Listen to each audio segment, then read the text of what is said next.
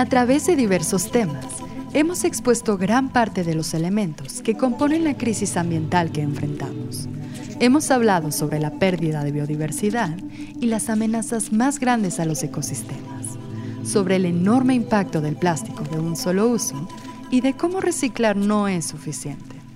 Hemos expuesto casos de lucha y alternativas para hacer contrapeso a aquellos sectores que desencadenan conflictos ambientales y sociales.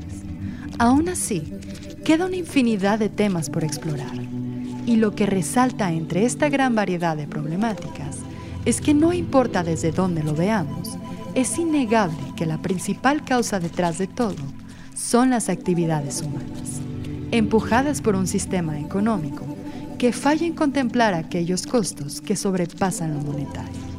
De esta forma, la economía global continúa abusando de un falso pase libre para la explotación de la naturaleza.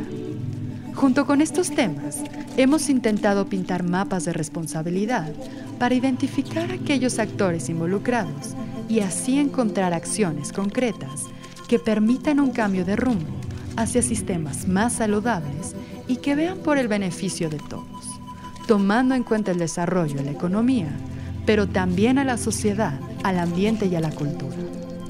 Dentro de este despertar y toma de conciencia, reclamamos que aquellos actores, como las grandes compañías y gobiernos, tomen las decisiones y acciones necesarias que dictan la urgencia de las múltiples crisis que enfrentamos. Pero aún queda un actor que no hemos descubierto y que por su rol silencioso y sigiloso generalmente pasa inadvertido y escapa a su compromiso en el cuidado ambiental y social. Mientras continuamos con esta demanda de responsabilización, nadie analiza los sistemas de debida diligencia de las instituciones financieras, ni tampoco sus criterios de préstamo o políticas de financiamiento.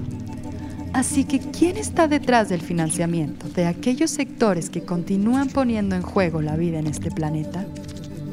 Yo soy María González Delgado y esto es Vigilante.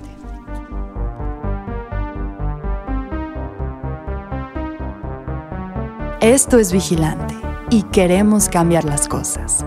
Somos un medio informativo que busca difundir la verdad en temas relacionados a la crisis ambiental que vivimos en México y el mundo. Queremos alcanzar la lucidez y crear conciencia en todos los niveles.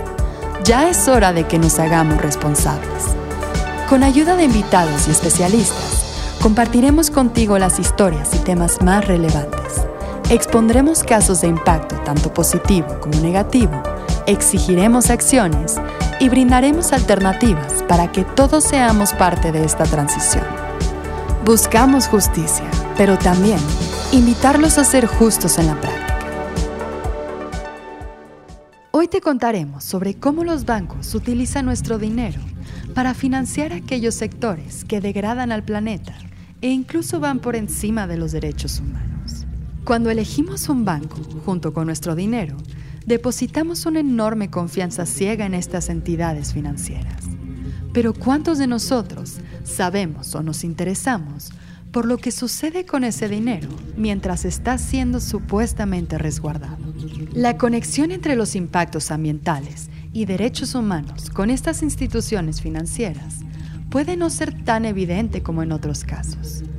Pero es de esta manera que logran pasar desapercibidos, esquivando cualquier responsabilidad. Y en realidad, el papel que juegan en todo esto es mucho más relevante de lo que podemos pensar. Imaginen que muchos de nosotros apostamos por un cambio y alineamos todas nuestras acciones para alcanzarlo, mientras que sin saberlo, somos nosotros mismos quienes financiamos al enemigo. Es apenas a partir de hace unos cuantos años que este tema comenzó a ver la luz, hablando públicamente de cómo es que grandes bancos alrededor del mundo se encuentran detrás del financiamiento de aquellos sectores que han probado una y otra vez ser los principales motores que empujan la crisis ambiental, como puede ser el caso de los combustibles fósiles, la destrucción de hábitat por desarrollo de infraestructura, la de la explotación de recursos o la producción y distribución de alimentos. Todo esto sin mencionar la parte de responsabilidad social que atañe a cada una de estas industrias. La evidencia sugiere fuertemente que la tendencia es buscar mayor beneficio monetario a pesar de las malas prácticas, poniendo siempre al frente a la ganancia de dinero y dejando de lado por completo los costos ambientales, sociales y culturales. En el año 2019, la organización Portafolio Earth reveló información en donde expone la influencia del sector financiero sobre la crisis ambiental. En este informe se analizan los flujos financieros proporcionados por los 50 bancos más grandes a nivel mundial o aquellos que operan zonas de alta diversidad a una selección de sectores que se considera tienen un impacto sustancial en la biodiversidad. Entre estos se encontraron 20 bancos europeos, 18 pertenecientes a la región Asia-Pacífico, 8 en Norteamérica, 2 en América del Sur y 2 en el continente africano. Tan solo en el año de la publicación del reporte, la suma de inversión ascendió a los 2.6 billones de dólares.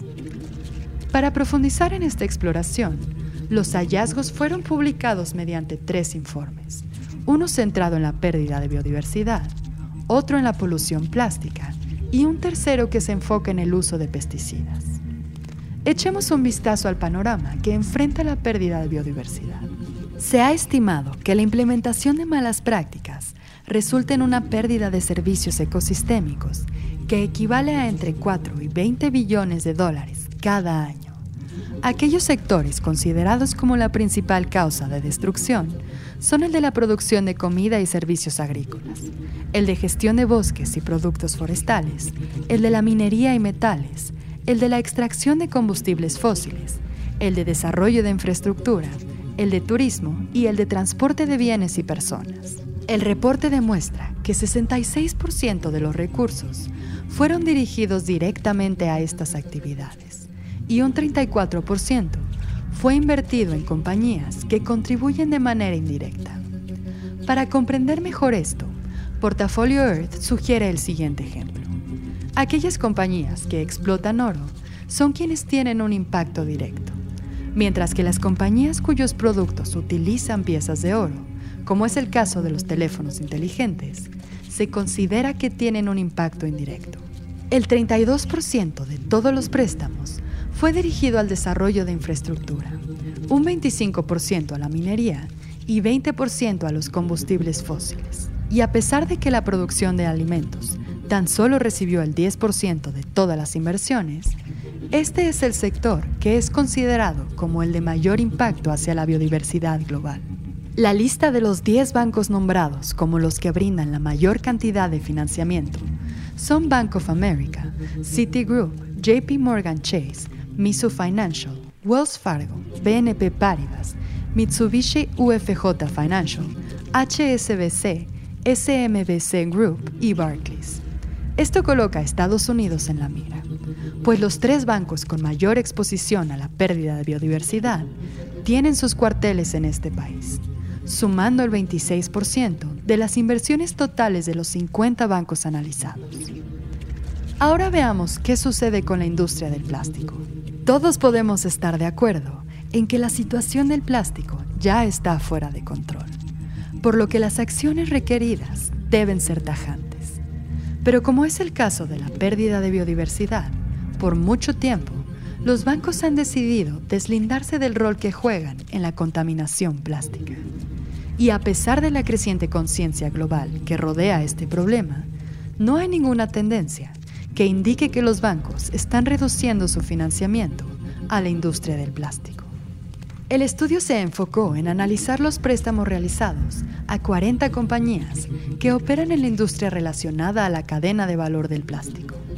Estas fueron elegidas entre sectores que incluyen la producción de polímeros, la transportación de bienes, los empacadores y algunas compañías comercializadoras. Entre enero de 2015 y septiembre de 2019, los bancos realizaron préstamos de más de 1.7 billones de dólares para financiar a estos actores. Más del 80% provino de tan solo 20 bancos de los 265 identificados, siendo una vez más los tres bancos con mayor inversión aquellos basados en Estados Unidos. Bank of America, Citigroup y JP Morgan Chase. Mientras que poco más del 90% de las inversiones a estas 40 compañías provienen tan solo de 8 países. Esto quiere decir que una pequeña cantidad de bancos puede tener un gran impacto en la reducción de los daños causados por contaminación plástica. Por último, exploremos qué está sucediendo con los pesticidas.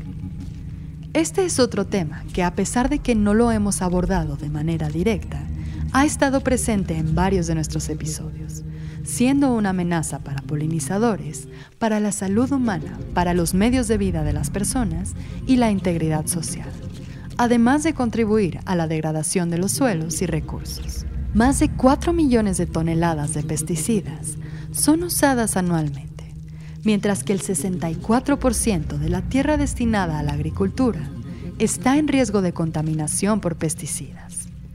Esto es el doble de aquello que se utilizaba en 1990, a pesar de que ahora tenemos mucho más conciencia sobre los grandes daños que los pesticidas ocasionan a la salud y al ambiente. Para este reporte se tomaron en cuenta las seis compañías líderes en el mercado. BASF, Bayer, Corberta, Syngenta, Downing y DuPont. Es importante mencionar que estas empresas no solo están involucradas con los pesticidas, sino que son responsables de otros productos y actividades relacionados con la industria. La responsabilidad de aquellos detrás del financiamiento de estas compañías es asegurar que su inversión no contribuya al aumento de estas problemáticas. Mientras que cada vez son más los gobiernos que prohíben ciertos pesticidas, las instituciones financieras continúan inyectando millones de dólares en las compañías productoras de estos peligrosos químicos. El estudio se llevó a cabo entre enero de 2015 y junio de 2019 y mostró que marcas bancarias reconocidas a nivel mundial, como HSBC, Credit Suisse, Bank of America y Citigroup, se encuentran dentro de la lista de los mayores inversionistas a las compañías recién mencionadas. Estos son tan solo tres de los panoramas que se pueden analizar con respecto a la responsabilidad que tienen los bancos en cuestiones de degradación ambiental y social. Todo esto sin mencionar los impactos propios de la industria, resultantes del transporte de dinero y el uso de energía para cajeros automáticos y terminales bancarias. Las conclusiones para los tres casos resultaron ser prácticamente las mismas, destacando que en su mayoría los bancos no se consideran responsables por los daños ambientales y sociales ocasionados por las compañías en las que invierten. Con esto se expuso que ninguno de estos bancos ha decidido cambiar sus sistemas o implementar metodologías de monitoreo para medir el impacto de sus préstamos, ni tampoco cuentan con las políticas necesarias para evitar los daños, fallando así en reconocer y asumir el rol activo que juegan en todo esto. El descubrimiento de estos hallazgos ha resonado en la reputación de muchos de estos bancos. Son pocos los que han tomado esta situación como una oportunidad para replantear su posición. Y en su gran mayoría, los que han hecho algo han optado por recurrir al poder del discurso y hablar de prácticas verdes, éticas y sostenibles. El resultado ha sido una gran ambigüedad y confusión sobre la inclusión de estos términos en el contexto de los sistemas de inversión dicho en otras palabras, resultando en un caso más de lavado verde. Pero lo que pocos están comprendiendo es que la crisis ambiental representa un factor importante ante los riesgos financieros. Nuestra relación abusiva con la naturaleza contribuye a un hueco económico global que equivale a 8 billones de dólares, considerando una alza en el desempleo y en la inequidad social. Por ejemplo, gran parte de los bancos en Reino Unido ya están considerando el cambio climático como un riesgo financiero. Sin embargo, solo el 10% de estos han tomado un camino estratégico para enfrentar esta situación a largo plazo. Los esfuerzos que estamos presenciando no son suficientes y se requiere de mucho más que los actos voluntarios para lograr un cambio en la cultura financiera. Ante esta situación se han desarrollado una serie de proyectos y herramientas que ponen información a la mano para comprender y reconocer las oportunidades de acción. La iniciativa financiera del Programa de las Naciones Unidas ha publicado tres marcos para guiar a instituciones bancarias hacia una industria financiera sostenible.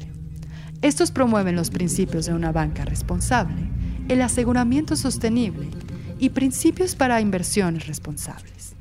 Por otro lado, BankTrack es un esfuerzo internacional que reta a los bancos globalmente comerciales a actuar de manera urgente ante el aceleramiento de la crisis climática, la destrucción ambiental, la disminución de los riesgos por pandemia y ver tras los derechos humanos.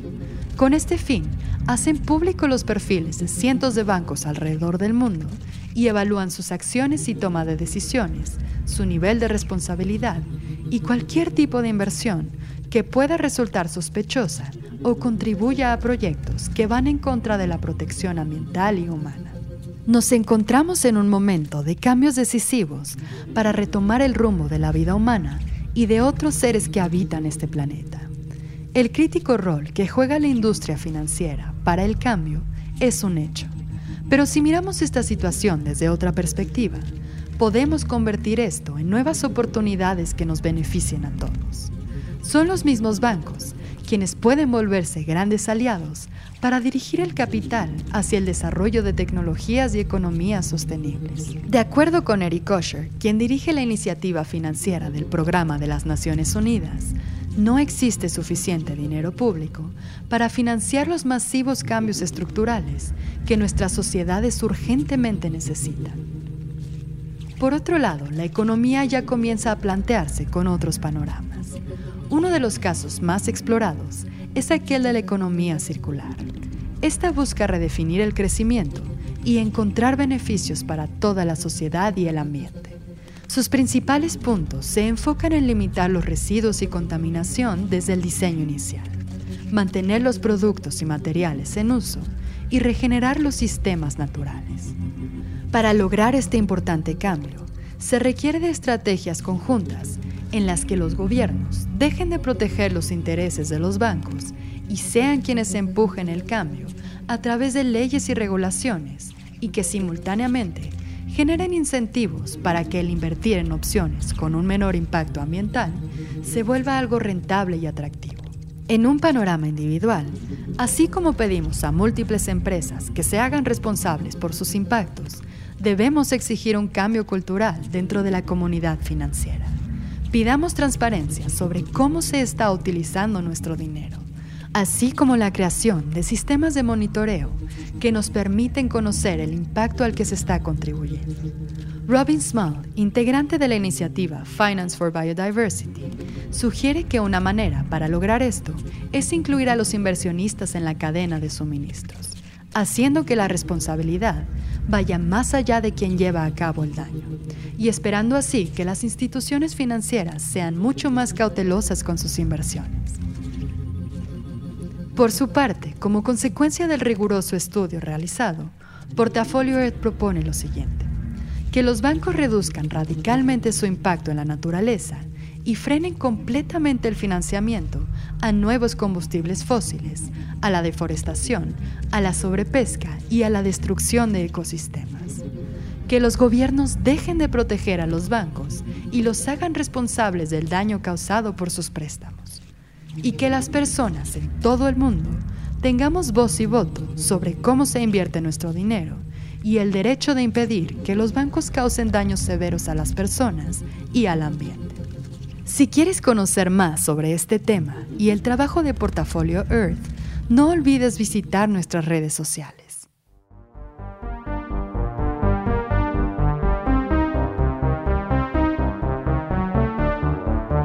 Escucha nuestro podcast ahora todos los martes en Spotify, Apple Podcast, YouTube o tu plataforma favorita. Y encuéntranos en redes sociales como vigilante-bio.